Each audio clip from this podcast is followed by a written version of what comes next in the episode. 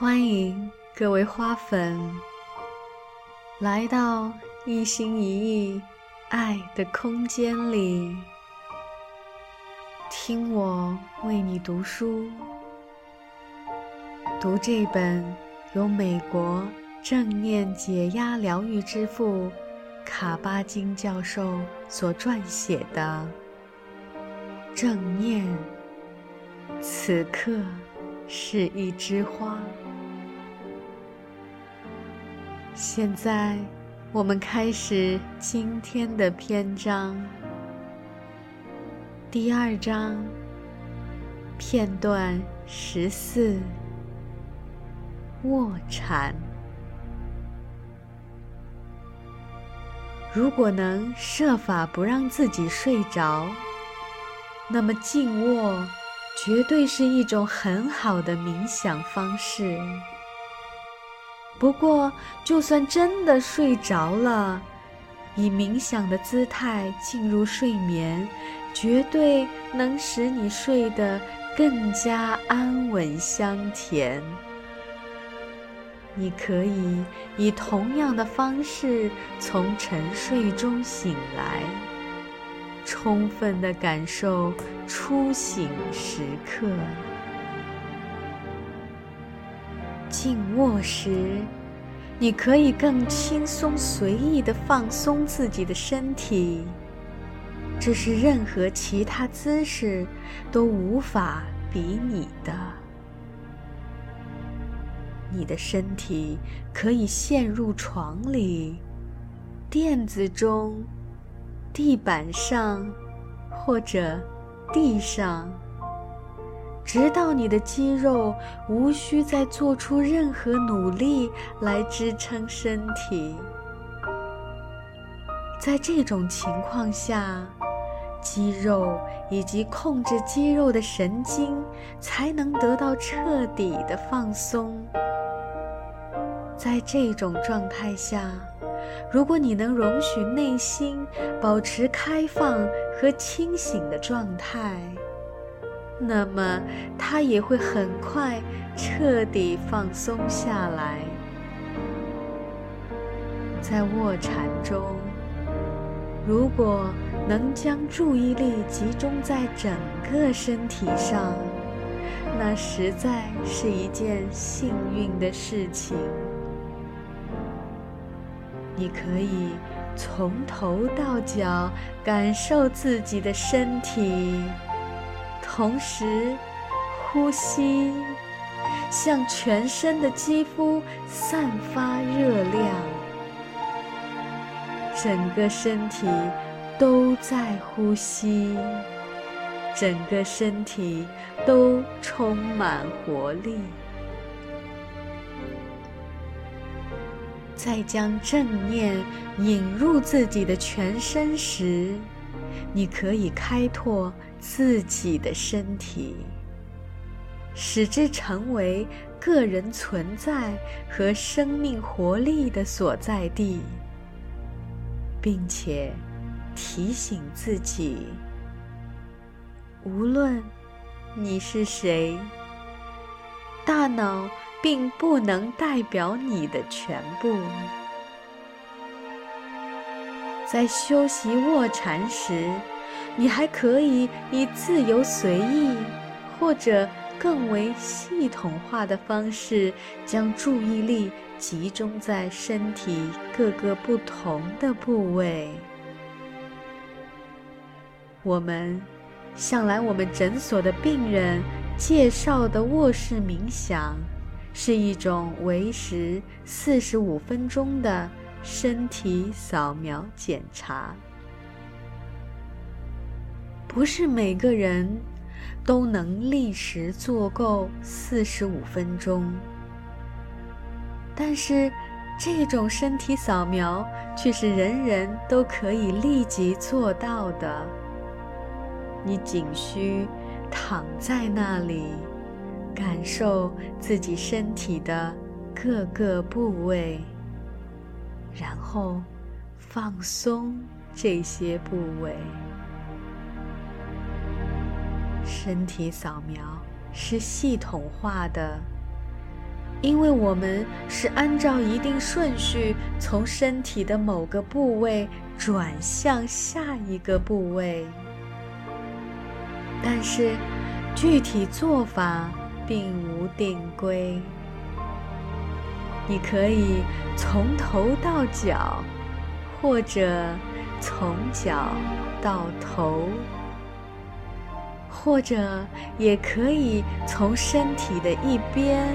到另一边，其中一种练习方式是注意气息在体内各个部位的进入或者流出，就好像你真的能用脚趾、能用膝盖或者耳朵吸入气体，然后再从这些部位。将气息呼出一样，在感觉自己准备好了的时候，在呼出气息时，放松某个部位，让它在你的心眼，也就是想象中，慢慢消散，同时放松。肌肉，使自己慢慢平静下来，使自己的意识处于开放状态，然后继续转向另一个部位，与身体另一个部位联系起来，开始吸气。在这整个过程中，尽可能用鼻子来呼吸。然而，在卧禅中，你不一定非得像在身体扫描中这样如此系统化的进行练习。你也可以随意的将注意力集中在身体某个特定部位。或者也可以专注那些由于疼痛或某种问题而占据了你全部注意力的部位，以开放、专注和接纳的姿态进入这些部位。这种做法有时会起到非常好的治疗作用。特别是如果你经常练习的话，这不仅是对心灵和精神、肉体和灵魂的深层滋养，而且像是对细胞和组织进行深层的滋养。卧禅也是我们感受情感世界的一种很好方式。我们不仅拥有一颗实体心脏，而且拥有一颗虚拟、抽象意义上的心灵。当我们将注意力集中在心脏部位时，不仅感受胸部的收缩、抽紧或沉重，与我们。大有裨益，而且，如果能清醒地意识到这些身体症状下所掩藏的诸如悲痛、伤心、孤单、绝望、无价值感或愤怒等情绪，我们也会从中获得很大益处。我们的语言中，之所以有心碎、心硬、沉重的心等词汇，原因是在我们的文化中，我们将心脏视作了情感的发源地，同时，心灵也是爱、是快乐和慈悲等情感的发源地。已经发现这些情感同样值得我们关注、值得我们珍视。许多专门针对某一领域的冥想，比如爱心之禅，或者说慈爱之禅，是专门用来培养特殊的感受状态的。这些状态可以拓展、开启我们的心灵。在正式冥想修习中，有意识的、持久的专注心脏部位，激发诸如宽容、宽恕、爱心、慷慨以及信任等情感，这些情感就会得到强化。但是。如果在冥想中，在这些情感自发出现时，你能识别它们，并且能在遇到它们时保持清醒的意识，那你一样可以使这些情感得到强化。其他的身体部位也一样具有抽象意味。都是可以通过卧室冥想或其他方式的冥想，在清醒的意识下感触到的。因为位于身体的重力中心点上，位于生命活力的中心，所以我们的胸腔有一种类似太阳的辐射般的特性。它能帮助我们感受到中心感。我们的喉可以表达出我们的情感。它既可开合，也可关闭。即便心是开放的，我们也会有百感交集、卡在嗓子眼儿里的感觉。培养喉腔部位的正念，可以使我们体会自己的言语及其音调特质，比如爆发性、速度、声正粗糙度、音量、节律性等特质，以及轻柔、温和、敏感。及说话内容等特质，肉体的每个部位都有对应的情感意味，这对我们有着更加深远的意义。但我们常常意识不到这一点。为了继续成长，我们需要不断激活自己的情感身体。倾听它，了解它，而静卧冥想可以在这一方面给我们提供很大的帮助。前提是，你得愿意在起身之后对自己的理性思考提出质疑。在过去，我们的文化、神话。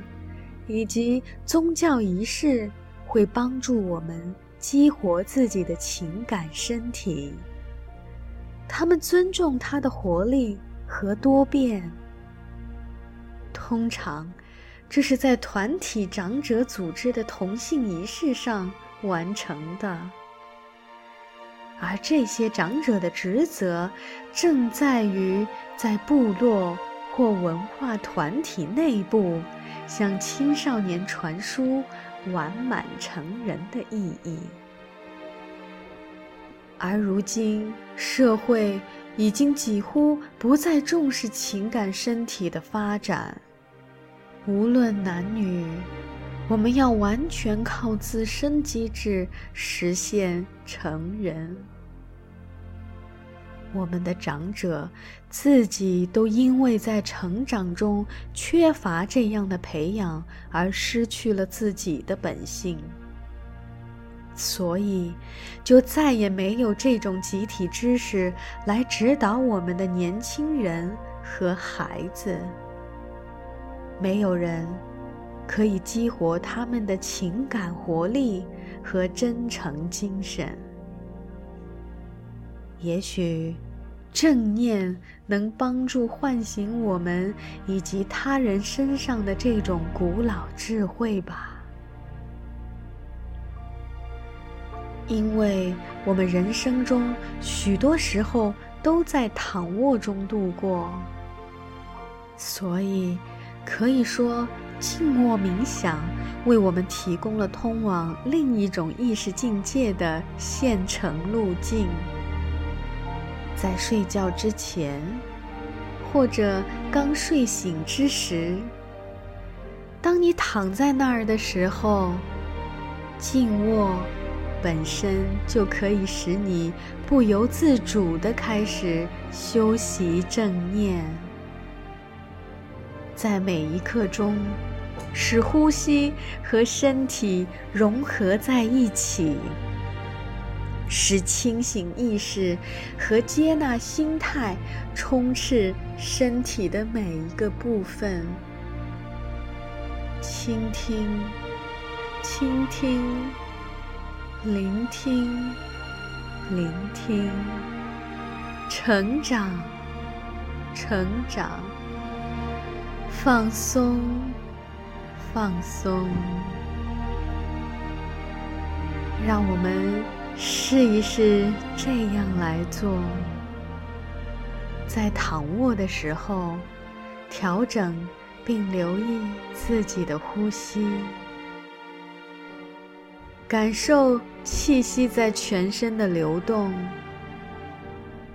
想象气息在身体的各个部位的律动，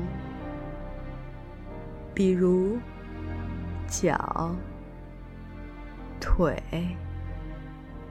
骨盆、腹股沟、腹部、胸部。背部、肩部、两臂、喉部、颈部、头部、面部以及头顶等，仔细倾听，感受一切浮现之物。观察各种感触在体内的流动和变化，观察自己由此产生的情绪在体内的流动和变化。有意识地躺下来进行冥想练习，而不只是将床当作睡觉的地方。你也可以在一天中的不同时间躺在地板上进行冥想，或者也可以偶尔躺在田野中、草地上、大树下、白雪中，就试一试这样静静地躺着。在睡觉之前或醒来之后，特别关注自己的身体，平躺在那里，伸直身体，将身体作为整体，感受他的呼吸，哪怕只有短短几分钟也行。特别注意自己身体上的问题部位，就让呼吸引导他们与身体的其他部位去融合，直至他们完全的融合。不要忘记自己的情绪身体，不要忘记尊重自己的。内在感觉，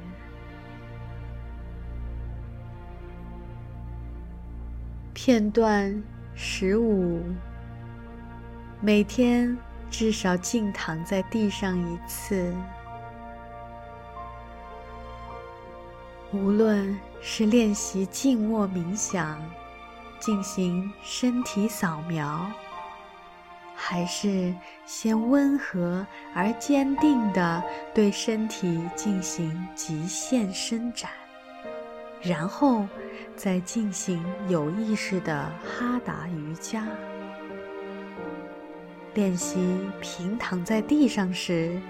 你会产生一种特殊的时间静止的感觉。单单在房间中放低自己的位置，都会使我们产生一种清澈感。也许这是因为我们很少躺在地上，所以这种做法打破了我们一贯的神经认知模式。使所谓的身体之门突然开启，我们由此进入了一种特殊的境界。哈达瑜伽练习的要领是全身心的投入到自己的身体中，同时留意自己在运动、伸展、呼吸。保持姿势，伸出或举起双臂、双腿，以及身体躯干时所产生的各种感觉、想法和感受。据说，瑜伽的基本姿势有八万多种。所以，我们的身体要接受的挑战不会很快穷尽。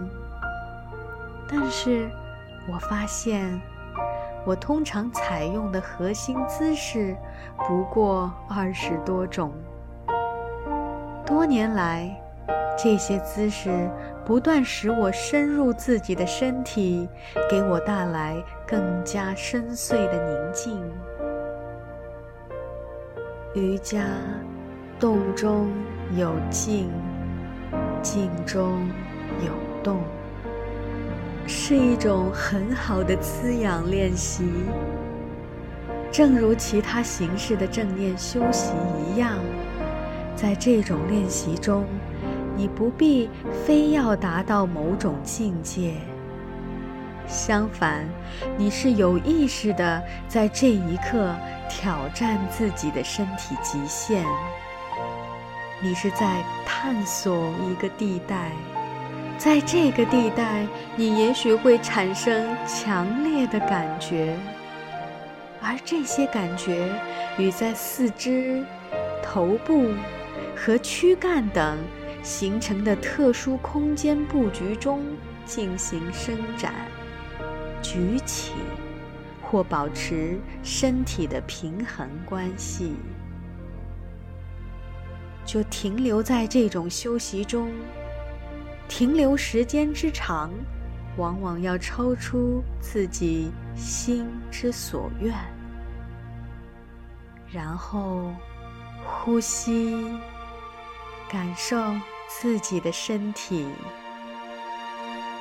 你的目的不在突破什么，也不在于与他人竞争，甚至也不在于提升自己。不要对身体所做之事做任何评判，你只需保持宁静，感悟自己的所有体验。包括任何紧张或不适感，只要你没有逼迫自己超越个人极限，那么无论何种瑜伽动作都不会给你带来任何的危险。就好好体味在体内绽放的这些时刻。同样，虔诚的练习者不难发现，我们的身体喜欢这种不断练习，它们自会发生变化。我们会渐渐对这种练习习惯，成为自然。同时，当我们身体越来越深入的稳定在某个伸展动作中时，或者在两个高难度动作的间隙，当我们无拘无束地躺在地板上时，我们就会有种妙不可言的感觉。不要勉强，只需竭尽全力，贴近身心，贴近地板和整个世界，同时保持清醒。让我们试一试这样来做。每天一次，躺在地板上，有意识地伸展身体，哪怕只是四到五分钟也行。留意自己的呼吸，留意身体的倾诉，提醒自己，这就是你今天的身体。检查一下，看看你是否感悟到它了。